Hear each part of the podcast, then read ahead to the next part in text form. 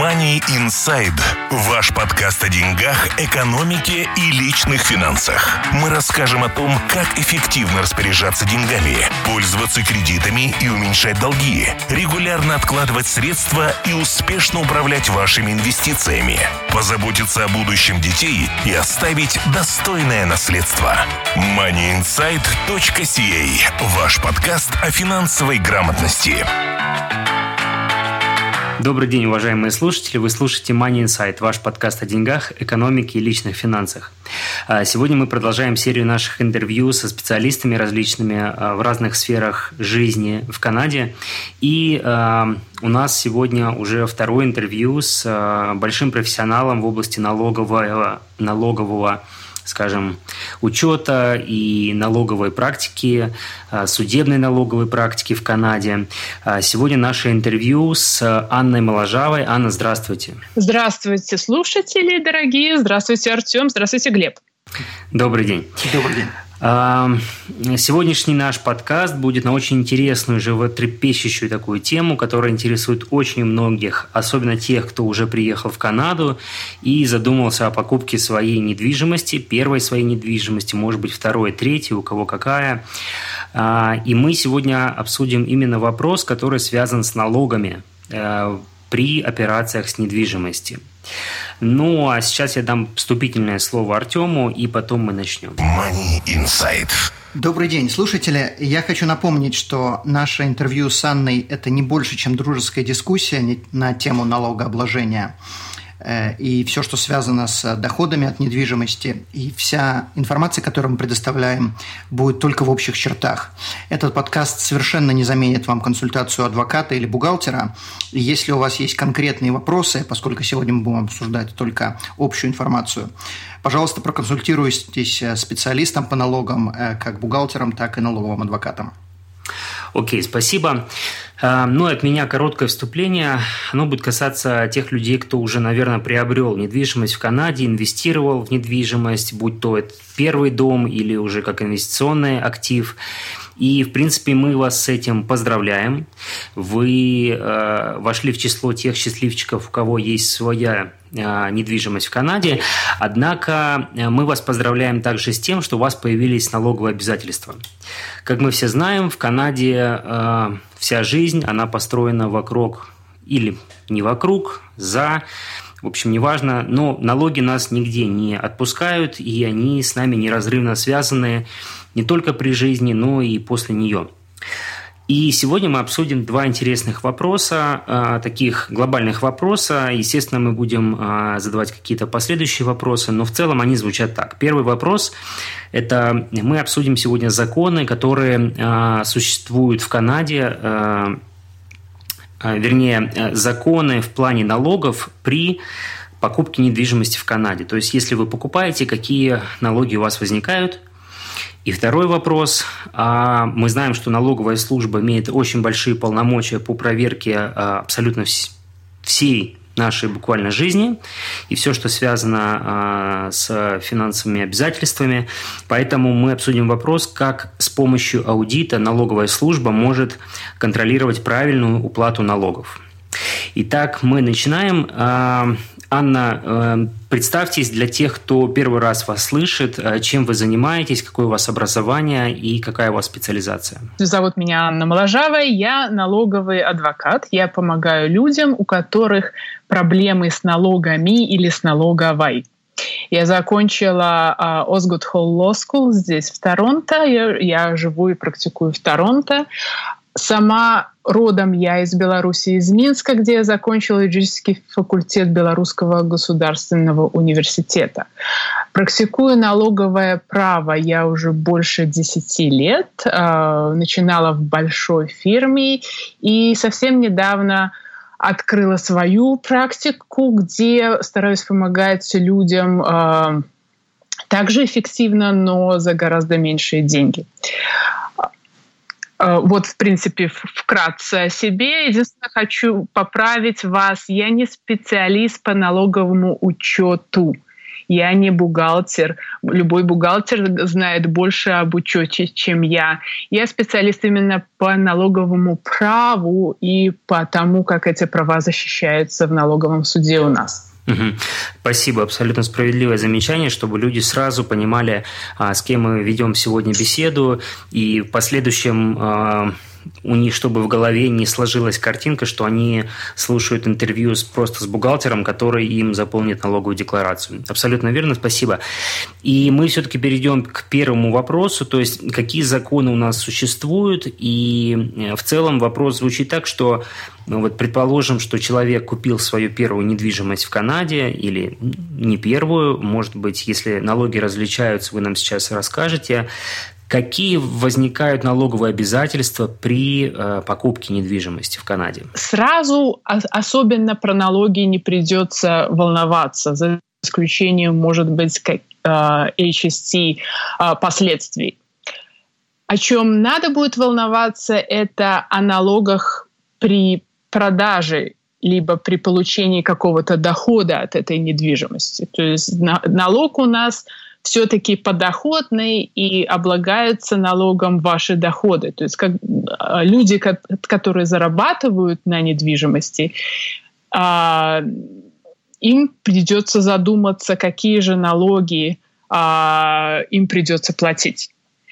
И в этом отношении я бы разделила всех людей на людей, которые купили дом, чтобы в нем жить, и это, наверное, большая часть наших слушателей, и э, на людей, которые купили дом или дома, или квартиры, или офисы, или здания, чтобы на них зарабатывать.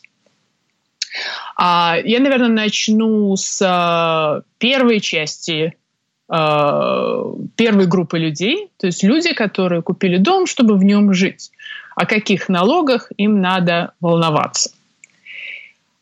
И, э, и многие, наверное, э, сейчас подумают, какие налоги. Я же слышал, что если это мой дом, налоги не надо платить. Они будут частично правы, но есть определенные моменты, которые, о которых я хочу поговорить. А, налоги действительно не платятся с тех доходов, которые вы получили при продаже своего дома, в котором вы жили – но а,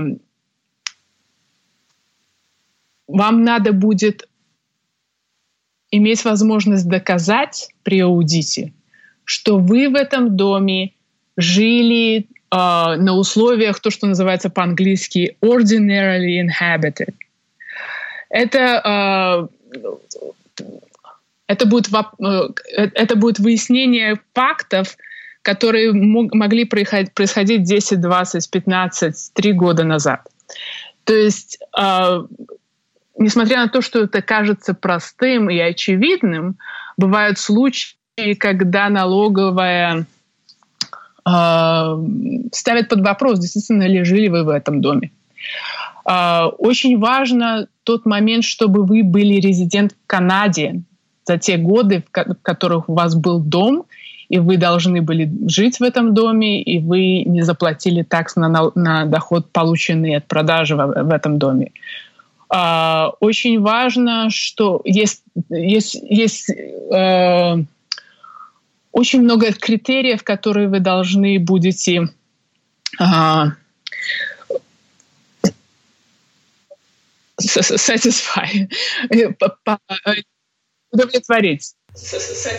Поэтому да, удовлетворить. Э, удовлетворить. Это, ваше освобождение от налогов не автоматически. А, если у вас больше, чем одна Uh, больше, чем одна недвижимость. Если у вас, допустим, есть uh, квартира в Майами или загородный домик в Мускоке, вам надо будет задуматься и проанализировать с вашим бухгалтером, как, э, какое, э, как, как, какое имущество вы захотите э, декларировать как, как ваше principal residence, как, ваше, как ваш дом. То имущество, которое не будет облагаться налогом. А, то есть, несмотря на то, что правила кажутся простыми, есть очень много подводных камней, которые надо будет обсудить с бухгалтером, особенно начиная с 2016 года, когда по новым правилам надо будет обязательно декларировать продажу э, вашего дома, по которому вы э, не платите налоги и, и э, э, занимаете позицию, что это был ваш дом, это ваша была principal residence, и к вам относится principal residence exemption. То есть У меня тут сразу возникло, извините, возникли несколько вопросов вот именно в определении Principal Residential э, Property, потому что э, мы знаем, что в Канаде это не, не такой редкий случай, когда действительно у людей бывает зарубежная недвижимость э, в южных штатах э, Америки, и они туда, допустим, уезжают жить по полгода, и получается, что они полгода в одном доме живут в одной стране, полгода они живут в Канаде. То есть правильно я понимаю, а, что... Абсолютно это верно. касается не только Особенно э, людям, у которых есть недвижимость за рубежом, стоит пообщаться на эту тему с э, бухгалтерами или с адвокатами. В общем и в целом, я говорю об очень общих чертах, недвижимость, которая находится за рубежом, может быть вашей principal residence. То есть она может быть той собственностью, на которую, которую вы можете продать и, и не платить налоги. Но есть очень много подводных камней, которые вам надо будет обсудить а, с а, адвокатом или с бухгалтером. Путешествуете? Мы обезопасим ваш путь. Страховки на все виды путешествий, приезжающим в Канаду. Калькулятор находится на нашем сайте atomfinancial.ca. Да, то есть здесь очень важно именно планирование наперед всех этих э, операций, транзакций, сделок, потому что э, если этого не сделать, то можно потом оказаться в очень неприятной ситуации. А особенно это касается штатовской недвижимости, потому что там идут определенные амери... э, американские налоги, о, о, о которых надо обязательно знать и планировать. Да, ну и также это будет э, частая ситуация, наверное, у людей, э, иммигрантов, которые, оставляя еще свою недвижимость в предыдущих странах, переезжают в Канаде, начинают здесь покупать недвижимость, и потом начинается вот эта вот вся э, Нервотрепка. Нервотрепка, ну и, скажем, все вот эти вот э, головные боли, как правильно все это организовать. Ну, в общем и в целом принцип прост. Если у вас несколько собственностей если у вас несколько домов, а, когда придет время какой-то из этих домов продавать, а, надо будет сесть и подумать, а, насколько стоимость этого дома увеличилась в сравнении с другими домами, которые у вас есть. Угу.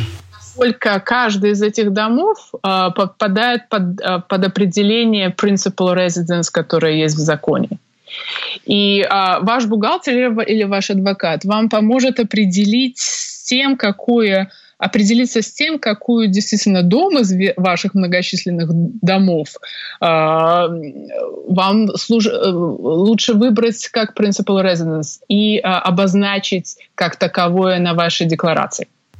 Да, и извините, но я вот здесь, наверное, верну всех наших слушателей, э, тех, кто вообще первый раз слушает, может быть, наш подкаст или не знает вот эти вот правила. Объясните, пожалуйста, просто, э, то есть почему мы говорим о приросте стоимости жилья? А... Ну, собственно, возникновение налогового обязательства происходит не просто от стоимости дома.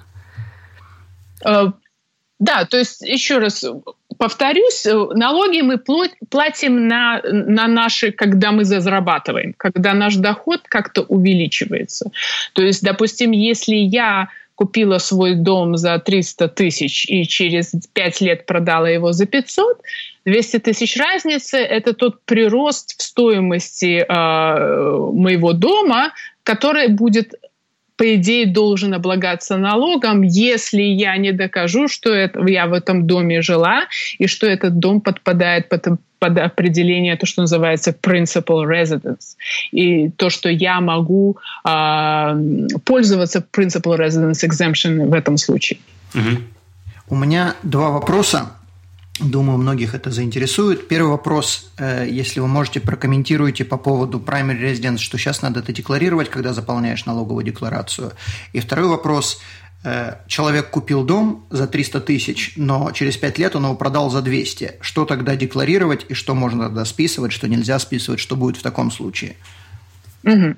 А, очень актуальный а, в данном а, в наше время вопрос, что будет, если мы а, зарабатываем за недвижимость, и что, мы, что будет, если мы теряем на недвижимость.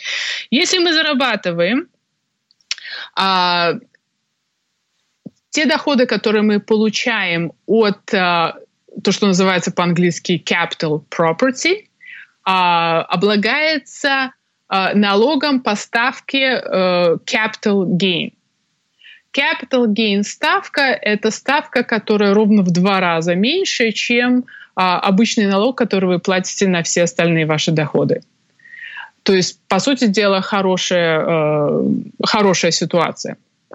Если а, если э, мы с вами не э, инвестируем в недвижимость, а если мы с вами находимся в бизнесе покупки и продажи недвижимости, значит, мы уже становимся бизнесменами на рынке недвижимости, и те доходы, которые мы получаем от продажи этого дома, становятся нашими бизнес-доходами тогда уже налоговая ставка, которая э, нам полагается, это будет не ставка на уровне capital gain, это будет бизнес, э, ставка на бизнес-доходы, и это полная ставка, э, которая, допустим, в Онтарио максимальная ставка на доходы свыше 200 тысяч будет около 53%. А, поэтому, когда мы покупаем недвижимость, очень э, важно задуматься. Мы покупаем это как инвестицию, которую мы будем хранить долго, или мы будем в ней жить, или мы будем ее сдавать а, квартирантам, либо мы это покупаем как э, inventory, inventory, который мы будем продавать и покупать э, при первой э, возможности. То есть если мы приходим на базар и покупаем корову, если вы покупаете корову для, за ее мясо и а, молоко, за то молоко, которое она дает, мы будем платить ставки, налоги по уровню capital gain, половина ставки. Если мы покупаем корову а, для того, чтобы ее перепродать через два дня своему соседу за дороже, мы платим налоги по полной ставке бизнес-ставки. Угу. В общем, понятно. Мы как раз вот, э, вы уже перешли к теме от uh, residential property к business property, да, и давайте уже на эту тему поговорим. А, что происходит, если, скажем, у человека есть primary residence, то есть там, где он живет, и он покупает себе еще investment property, то есть он ее купил и начинает сдавать в аренду, а, таким образом оплачивая свой, свои платежи по mortgage кредиту. То есть а, возникает вопрос, вот сколько он потратил на эту недвижимость и сколько а, он с нее заработал. То есть как определяются вот эти соотношения и какие здесь налоги?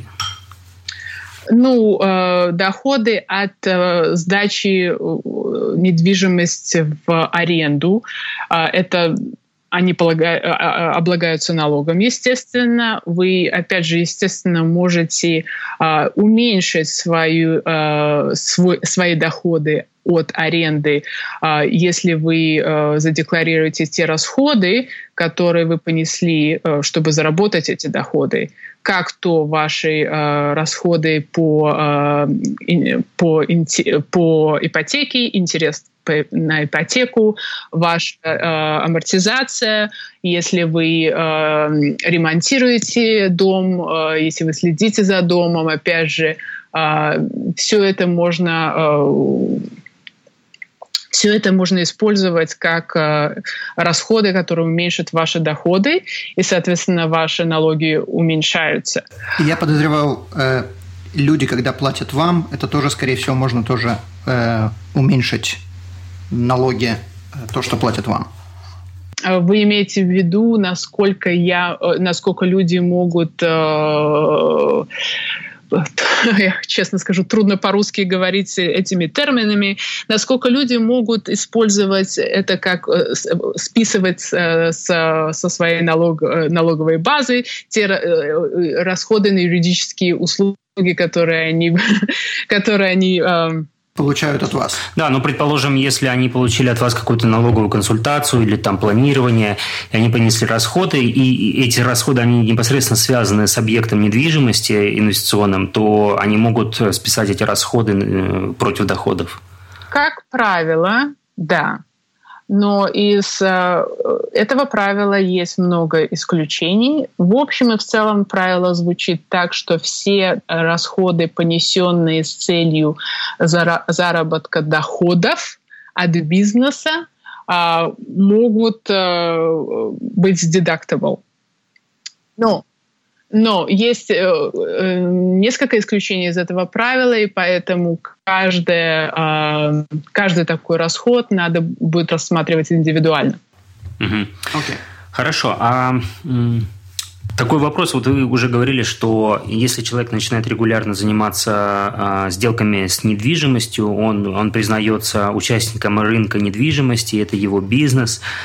А существует ли какой-то критерий с точки зрения налоговой службы, как часто нужно проводить такие сделки, чтобы считаться бизнесменом. Да? То есть, если человек купил какое-то количество квартир, допустим, в строящемся доме, дом достроился, он их начинает потихоньку распродавать.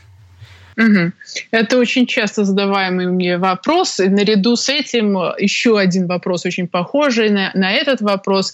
Это вопрос про то, сколько надо держать э, какую-то какую-то, какую квартиру, прежде чем про, ее продавать, чтобы не навлечь на себя внимание налоговой. И ответ на оба вопроса такой.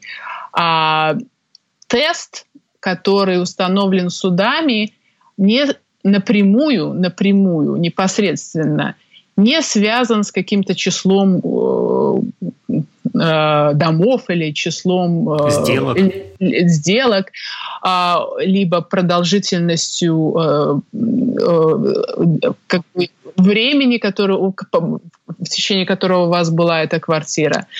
Тест сводится к тому, какое у вас было намерение, какое у вас было intention – в тот момент, когда вы сидели а, и подписывали договор о покупке этого дома или квартиры.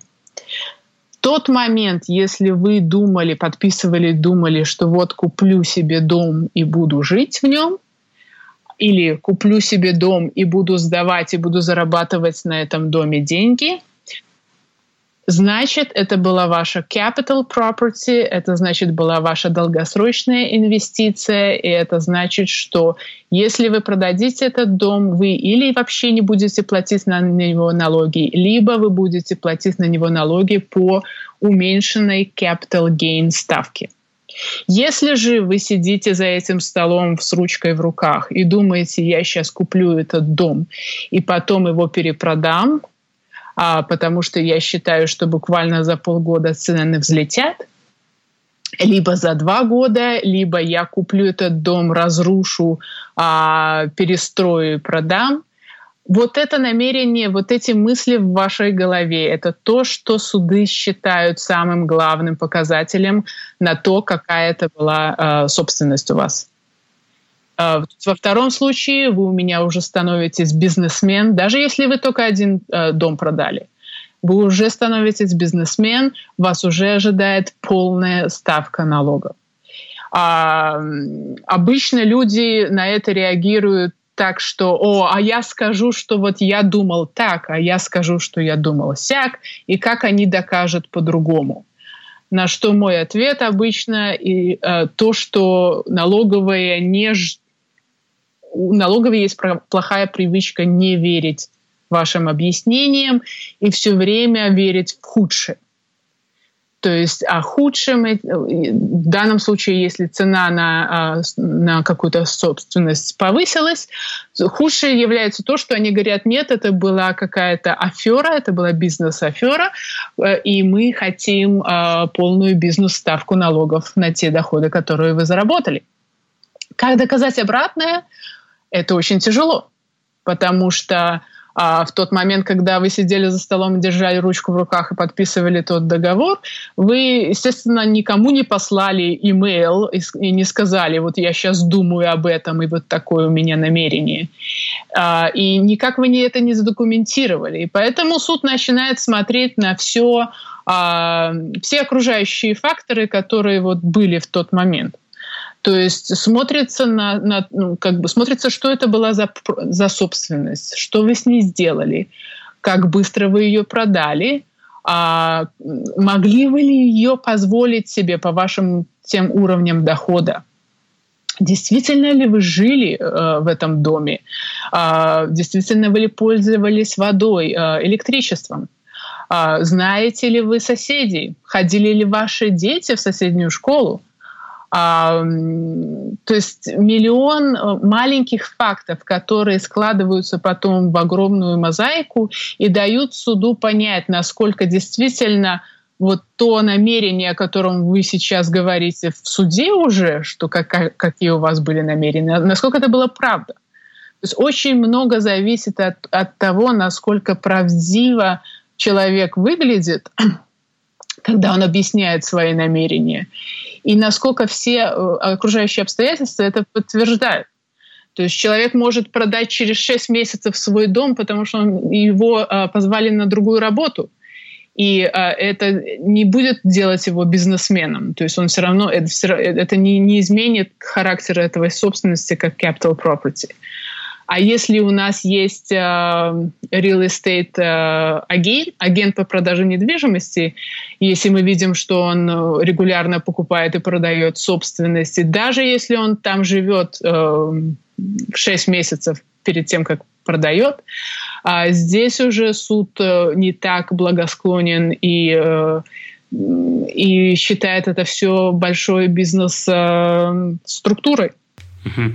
Ну, вот ваши объяснения, они немного наталкивают на мысль о том, что вот в этих спорах уже с налоговой службой человек изначально оказывается в какой-то такой э, невыгодной для него позиции, когда именно он должен доказать, и это даже выглядит немного, может быть, я ошибаюсь, но как презумпция не, не, виновности. Совершенно есть... правильно, угу. и другого э, как бы другого слова э, трудно подобрать по идее, это очень трудно а, объяснять людям, действует действует такая модифицированная презумпция виновности. Почему? Потому что наша вся налоговая система работает на принципе то, что называется self-assessment system. То есть а, а, наше государство говорит, задекларируйте свои доходы, мы вам поверим, мы вам изначально поверим, мы вам дадим те э, возвраты налогов, которые, вам, которые вы сказали, вам полагаются. Мы, мы изначально вам верим. То есть что считаете нужным, то декларируйте. Но, но если мы приходим с аудитом, тут уже наша э, как бы очередь... Э, Говорить правду. Да, да, да, наша очередь проверять абсолютно все. И изначально как бы э, налоговая все время э, как бы э, подразумевает самый худший вариант развития событий. И уже тогда налогоплательщикам приходится из этой ситуации выходить каким-то образом, находить доказательства, доказывать, что они невиновны. А видите ли вы какую-нибудь статистику в плане судебных исков, то есть э, насколько часто э, оказывает, ну, выигрывает дела та или иная сторона, и в какую сторону суды принимают решения? И куда эта статистика двигается? Если мы говорим об исках э, на, на тему, было ли дом э, в, в собственности как principal residence, было ли, ли это capital property, либо это было, э, либо человек э, просто перепродавал дома, к сожалению, статистика не в пользу налогоплательщиков. А, к сожалению, больше проигрышных э, решений, чем выигрышных. Тем не менее, а, на то есть несколько объяснений. а некоторые а, дела проигрышные просто потому, что люди представляли сами себя и думали, что они могут а, представить себя на должном уровне, и это им не удавалось. А, и эм, и при, и при всех этих проигрышных решениях есть э, несколько э, выигрышных решений, которые дают, в принципе, надежду э, тем людям, которые несправедливо попали в, в жернова этой системы. Э, на, на, на, насчет тенденции хочу сказать, что года четыре назад налоговая начала проект беспрецедентный по, своей, по своим масштабам э, по аудиту сделок, сделок э, с недвижимостью. А если вы зайдете на э, веб-сайт CRA раньше, была одна страничка, которая как бы просто оповещала людей о главных правилах, что делать, как декларировать. Сейчас создана отдельная страница на тему того, как CRA ловит людей, которые неправильно что-то декларируют. То есть целая отдельная страница посвящена а, как бы предупреждениям а, людям, а, которые продают и покупают а, недвижимость. И все, что вам надо, чтобы попасть в группу риска, это э, в общем и в целом иметь хоть какое-то отдаленное а, отношение к недвижимости, а, допустим, быть строителем какого-то уровня или быть а, агентом по продаже недвижимости и, и продать, не знаю, больше, чем один дом за какой-то период времени. И это достаточно, чтобы к вам пришли. Ну, в целом, Тут можно вынести позитивный момент, что хотя бы налоговая служба рассказывает о этих случаях, и люди, если уж они хоть чем-то интересуются, то они, в принципе, могут посмотреть, что они не должны делать, да, чтобы попасть э, в цепкие руки налоговой. У меня еще один позитивный момент возник, что налоговая хотя бы приходит к тем, у кого есть недвижимость, с вопросами по недвижимости. Да. Э, у меня вопрос по поводу корпорации. Э, что лучше, часто задают, что лучше покупать недвижимость самому или же использовать деньги в корпорации, или же открыть корпорацию, внести туда деньги и покупать через корпорацию? Я имею в виду, конечно, не о primary residence, а о недвижимости, которую будут э, сдавать в рент. Отличный вопрос, а ответ на который я дам только после того, как а, наше правительство определится с теми извинениями в налоговый кодекс, которые предложи, были предложены 18 июля этого года. А, то есть мой ответ бы был одним до 18 июля – Сейчас мой ответ не будет иметь никакого смысла, потому что те правила, которые сейчас еще не в финальной э, форме, а, могут измениться, и мой ответ будет абсолютно неправильным. Окей. Тогда у меня следующий вопрос по поводу амортизации. Если человек покупает дом и сдает этот дом, э, стоит ли амортизировать дом или квартиру? Не стоит? Как это вообще работает? Что это такое? А, еще один очень хороший вопрос, который я советую подробно обсудить с вашим бухгалтером. Почему? Потому что э, по общим правилам э, вы, естественно, можете э, э, амортизировать жилье и делать какие-то вычеты с ваших доходов и уменьшать тем самым ваши налоги. Но когда э, вы меняете э, использование вашего э, дома с э, вашего как с вашего э, с, с, с использованием его как вашего как вашей резиденции, как вашей principal residence. Если вы, допустим, съезжаете куда-то и дом ваш сдаете, а есть определенные налоговые последствия, которые зависят от того, амортизируете ли вы дом или нет. Я не буду э, э, смущать наших слушателей техническими подробностями, но вкратце скажу, что э, амортизация может влиять на то, можете ли вы пользоваться э, Principal Residence Exemption на 4 года после того, как вы съехали с вашего дома. То есть, э, в общем и в целом, вы можете 4 года не жить в вашем доме, сдавать его. И если э, несколько требований соблюдены, все равно пользоваться Principal Residence Exemption и не платить налоги на тот прирост стоимости, который получается в этом доме. Если потом этот дом человек продает или если он потом переезжает жить в него обратно?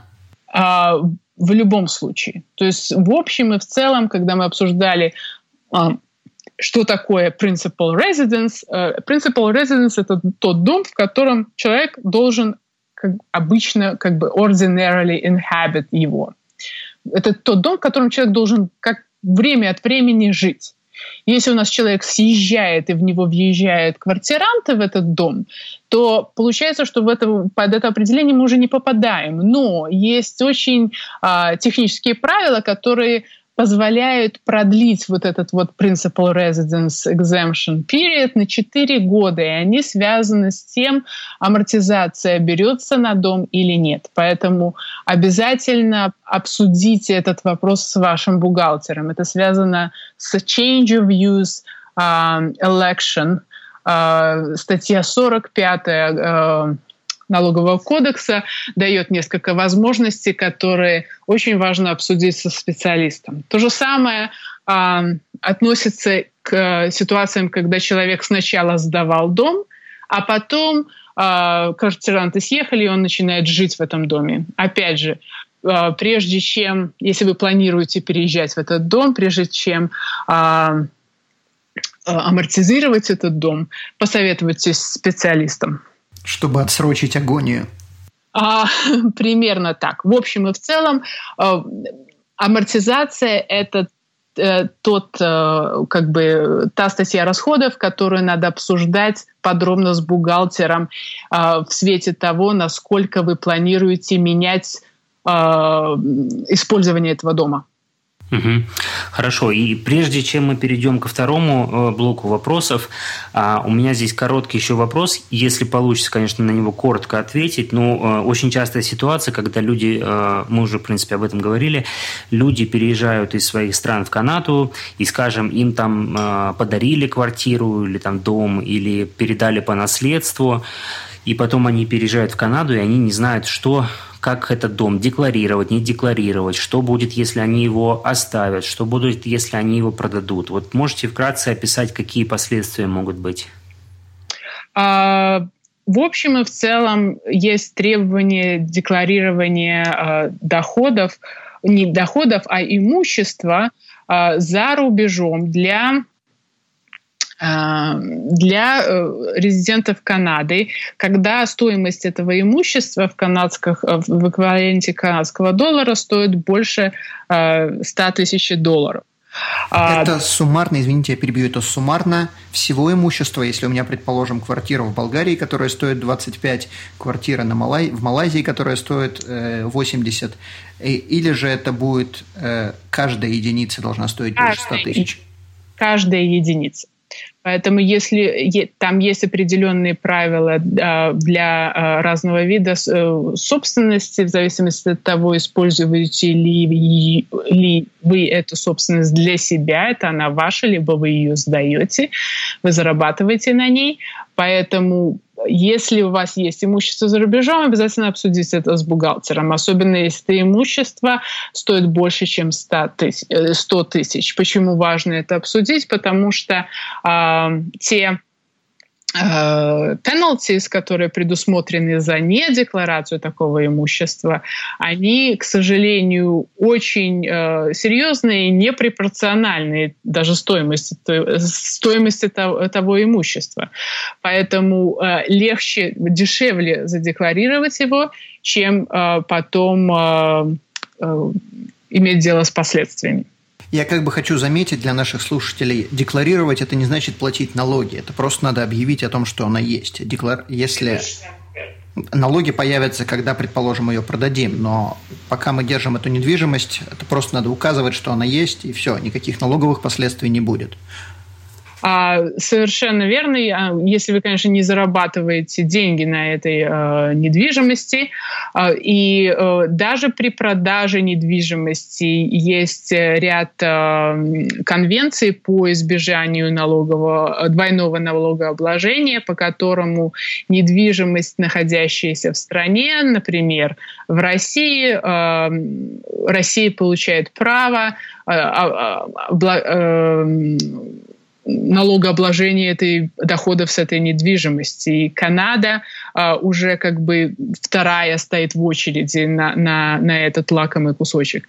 Поэтому а, возможно определенные а, льготы вследствие а конвенции, которые, которые применяются в случае, в данном случае дешевле это все декларировать, нежели чем не декларировать, особенно в свете последних тенденций и агрессивности нашей налоговой.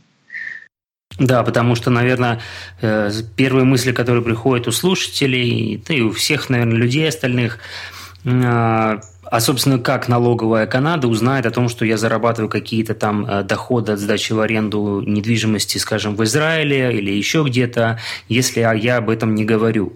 Я тут, конечно, мы, ну, если не касаться морально-этической стороны этого вопроса, да, то есть понятно, что это уже по сути, нарушение налогового законодательства Канады, если мы это не декларируем.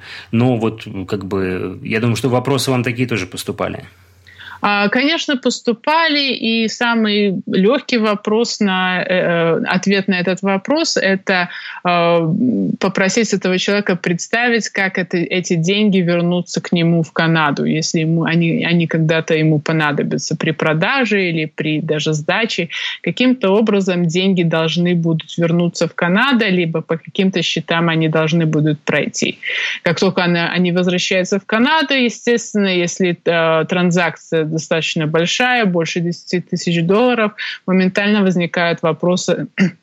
Откуда того, дровишки? Да, откуда, откуда деньги? Вот, э, дабы э, избежать э, проблем при ответах на таких вопросах лучше гораздо дешевле это не, не это не те как бы то есть это тот риск который не стоит свеч Money Insight. Ваш подкаст о финансовой грамотности. Также я замечу еще такую вещь, что если вы собираетесь покупать недвижимость за границей, в первую очередь подумайте о налогах, а не о том, что недвижимость очень деш- дешевая там. А справедливое замечание, то же самое а, относится к тем а, иностранцам, которые а, очень заинтересованы в покупке канадской недвижимости. Буквально пару дней назад э, в новостях э, была история про девушку, которая, э, дабы сэкономить на на, Ванкувер, на, на, на налогах в Ванкувере, те дополнительные налоги, которыми облагаются нерезиденты, попроси, записала дом на своего э, бойфренда. И э, сейчас бойфренд этот дом отказывается отдавать ей. Умный бойфренд. Очень умный бойфренд. Это, это к тому, что э, налоги важны, но э, иногда э, страсть устраниться от налогов э, приводит к абсурдным последствиям. Я бы сказал, что друг познается в БД. Money Insight. Хорошо, а давайте уже перейдем ко второму блоку вопросов. Он касается непосредственно а, вниманием а, налоговой службы ко всем этим сделкам и как вообще нужно декларировать сделку по продаже недвижимости. То есть, скажем, продали недвижимость, а, там, подписали договор, получили деньги. Что дальше? Дальше вы декларируете сделку в декларации за тот год, в котором эта сделка произошла. То есть сразу, сразу декларировать ничего не надо? А сразу декларировать ничего не надо. То есть все, что надо сделать, надо дать вашему э, бухгалтеру знать о том, что эта сделка произошла. Когда вы говорите «сделка произошла», это имеется в виду possession date или что? Какая конкретно дата? а, в общем и в целом переход права собственности, когда состоялся, когда closing состоялся. Но сама декларация саму декларацию вам не придется подавать аж до апреля следующего года. То есть особой спешки нет. Но, а, но в апреле надо будет сесть, либо там в июне, кто у нас а, бизнесмены. А, но при самой э, декларации надо будет просто сесть и внимательно подумать, как и э, как мы декларируем эту собственность. Более того, Э, я бы посоветовала сесть и подумать тогда, когда мы покупаем эту собственность. А, то есть если мы с вами э, пытаемся как бы, э, если для нас это бизнес-проект, и мы хотим быстро заработать на продаже этой собственности, а, я настоятельно рекомендую людям именно подтверждать свое это намерение. Почему? Потому что если вдруг а бизнес-проект не реализуется, и вы э, потерпите э, потери какие-то, losses, э, CRA может отказаться вам поверить, что это был бизнес-проект, и они скажут, что нет, это была ваша инвестиция, или это вы для себя покупали. То есть в этом случае надо доказывать, что у вас был бизнес-план, что вы планировали заработать на этом деньги, что вы, плани... что вы зарегистрировались э, как э, GST, HST registrant, что для вас это был бизнес проект, поэтому если вы потеряли деньги, вам положено определенные налоговые льготы. Если вы инвестируете, для вас это долгосрочная инвестиция, опять же, подумайте, когда вы подписываете тот договор о покупке, подумайте, как вам это задокументировать. Подумайте, э, какие э, условия финансирования вы берете. Если вы берете ипотеку на один год, CRA может сказать, что а, вы не хотели долго держать эту инвестицию, для вас это был просто э, как бы флип а, держите э, все, э, как, э, будьте очень аккуратны в том, как вы ведете свою бухгалтерию. А, все счета по воде, электричеству, а, я не знаю, имейлы, которые вы посылаете друзьям, фотографии ваших семейных торжеств в этом доме разумно просто сохранить на всякий случай. И также, позвольте добавить, наверное, очень важным э, будет сохранить корреспонденцию, которая, которая приходит на этот адрес, на ваше имя. Совершенно верно, но тут немножко скользкий вариант, ну, потому что э, некоторые недобросовестные э, налогоплательщики просто добавляют этот адрес э, во все инстанции, и почта таки приходит на этот адрес, но люди там не живут. Uh-huh. Что CRA э, любит использовать как и говорить, что ну и, и я тоже могла добавить, э, аудитор может скажет, я тоже могла добавить этот адрес и туда получать всю почту и забирать у ваших э, квартирантов свою почту. Поэтому а, надежнее было бы именно показать то, что в доме жили, а, что вы жили доме, что дети садили, ходили в соседнюю школу, что вы а, работали где-то там рядом, не рядом, или как то пользовались а, электричкой и, а, либо метро. Э, сохранять какие-то чеки с э, как вы въезжали в дом, как вы выезжали в дом, как вы покупали э, мебель. Все эти маленькие вещи стоит сохранять. У меня был курьезный случай, когда семья установила э, семейный герб. Э, такая был барельеф э, скульптура, э, с, изображающая семейный герб, была установлена на фасаде дома. А семья таки жила в доме почти два года. А, и CRA отказалась верить, что это было их э, дом, то есть CRA посчитала это бизнес-проектом, несмотря на то, что э, дом был фасад дома был увенчан семейной, семейным гербом этой э, семьи. Э, поэтому абсолютно любые возможности, которые мы можем использовать, чтобы доказать, что люди там жили, фотографии,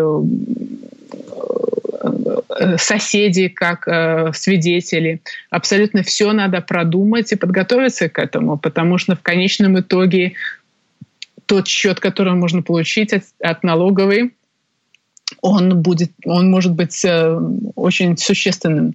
По стоимости дома соизмерим. Угу.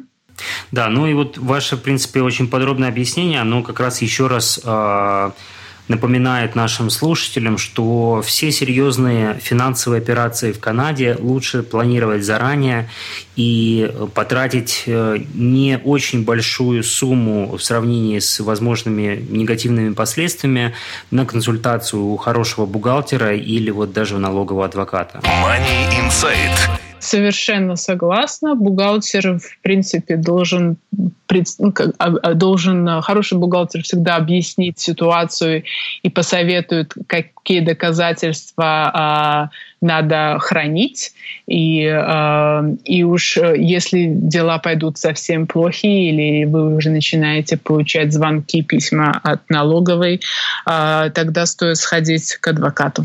А что, чем закончилась ситуация с семьей с гербом? она еще не разрешилась. Хорошо, а давайте перейдем к вопросу, как все-таки налоговая служба Канады проводит вот такого рода проверки, как они, как они вообще э, относятся к сделкам с недвижимостью, проверяют ли они все или не все, есть ли у них какие-то критерии отбора и как происходят вот эти аудиты. А, аудит обычно начинается, опять же, у меня нет информации конкретно с а, людей, которые непосредственно заняты в проекте, о котором я чуть раньше рассказывала, но по моим данным а, внимательно изучаются детали э, Land Titles Registry и Land Transfer Tax э, Registry. А, то есть это та, э, та база данных, которую очень трудно подделать, и на которой явно видно имена, фамилии людей, и э, очень легко проследить, когда одна и та же фамилия всплывает несколько раз. Потом же также легко э, проверить те комиссионные, которые зарабатывают наши агенты по продаже недвижимости. А, как часто это происходит, с какими домами и кто является собственником дома по этим комиссионным, которые заработаны. Вот. Эти все данные сводятся вместе, и э, люди, людей контактируют с, с таким э, вопросником, который э, содержит э, достаточно простые вопросы, но ответ на них может как бы серьезно повлечь, э, серьезно повлиять на разрешение вашего дела. Поэтому очень важно э, посоветоваться со специалистом при ответе на, этих, на, при ответе на эти вопросы и, в общем, в целом при э, общении с э, аудитором. Хорошо. А э, во время аудита э, проводит ли налоговая служба опрос э, каких-то связанных сторон, там, ну, тех же соседей, да, или какие-то запросы там в банки, в коммунальные организации, которые предоставляют сервисы по utilities, то есть или это происходит уже на стадии судебного иска? Ну, в общем и в целом, как мы говорили раньше, действует презумпция виновности. То есть, в общем и в целом, задача CRA не накопать на вас э, всего плохих э, как бы, доказательств. А вынести сразу приговор а вынести сразу приговор. Они э, как бы могут немножко э, провести свое расследование, заказать какие-то э, сведения и у, э, допустим, у города, который дал вам разрешение на постройку нового дома, когда это было, и э, по некоторым, по некоторым э, таким вопросам.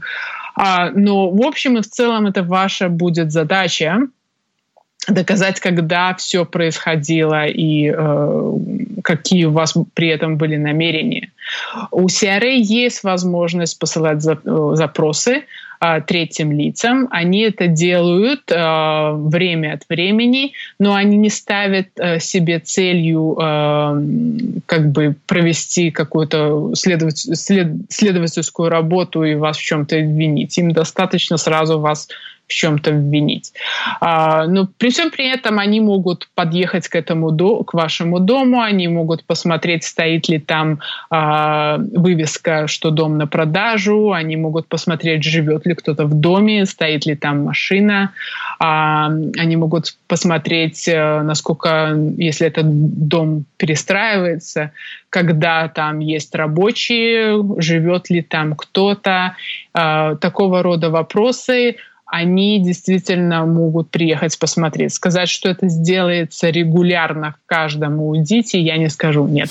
Money Insight. Вопрос у меня такой. Может ли налоговая иметь доступ к банковским счетам без э, разрешения человека, кому они хотят зайти на банковский счет и проверить какую-то информацию? А, да, при аудите, да. А что в целом вот делать человеку, которому пришло письмо э, от аудита или с аудитом, да, или даже приехал э, человек из налоговой службы, то есть какие первичные действия и какие, ну, скажем, права и обязанности, да, ну, тут я бы сказал коротко, если можно об этом. А, ну, это как бы тема для отдельного подкаста, да, но безусловно. в общем в общем, мой главный совет – это а, не паниковать и как можно меньше говорить. А, и, и получить до того, как вы получите совет от профессионала. Быть предельно вежливым. Во-первых, удостовериться, что вы действительно говорите с представителем налоговой – а, в последнее время участились случаи, когда мошенники представляются таковыми. А, во-вторых, э, как бы не паниковать, быть вежливым, показать всем как бы своим нутром, что вы хотите помочь, а, но не спешите давать вопросы на поставленные, ответы на поставленные вопросы, прежде чем вы поговорите с профессионалом, потому что каждое ваше слово а, записывается и может быть использовано против вас. А есть ли какие-то, скажем, вопросы, на которые ну, мы обязаны сразу давать ответы, да, чтобы это не было расценено потом как препятствие работе налоговой службы? А, уточню, что у налоговой есть право а, интервьюировать налогоплательщика по определенным вопросам. Но это интервью можно а, определенным образом организовать. То есть у них нет права позвонить вам в любое время и заставить вам, вас бросить все свои дела и отвечать на, на, на, на все поставленное. А, вы можете попросить э, изложить те же самые вопросы в письменном виде.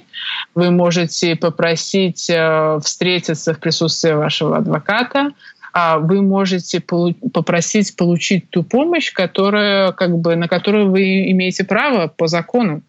Поэтому э, ничего э, стесняться этого не надо и бояться этого не надо. Все, что надо, это просто вежливо объяснить, что э, я не специалист в налогах, я боюсь, что я не пойму э, того, что вы мне спрашиваете, мне нужна помощь, и все. Угу. И при, как бы и этого должно быть достаточно. Дальше положите трубку и позвоните своему адвокату. У меня еще такой вопрос. Если, предположим, во время аудита, или может быть такая ситуация, во время аудита человеку говорит, что да, все отлично, проверки закончились, но на самом деле аудитор скрывает, что он хочет сделать более детальную проверку, и человек уже расслабился, уже думает, что все прошло, а, а тут ему на тебе и второй аудит, который более серьезный. А, коварность и любовь. А, бывает всякое, но я, как правило, не вижу так, таких коварных выходок со стороны налоговой. Второй аудит может быть следствием э, как бы рекомендаций этого аудитора – но при, также второй аудит может быть следствием каких-то абсолютно независимых от того аудитора причин. Поэтому выяснить достоверно, почему начался второй аудит через три месяца после первого, не может никто.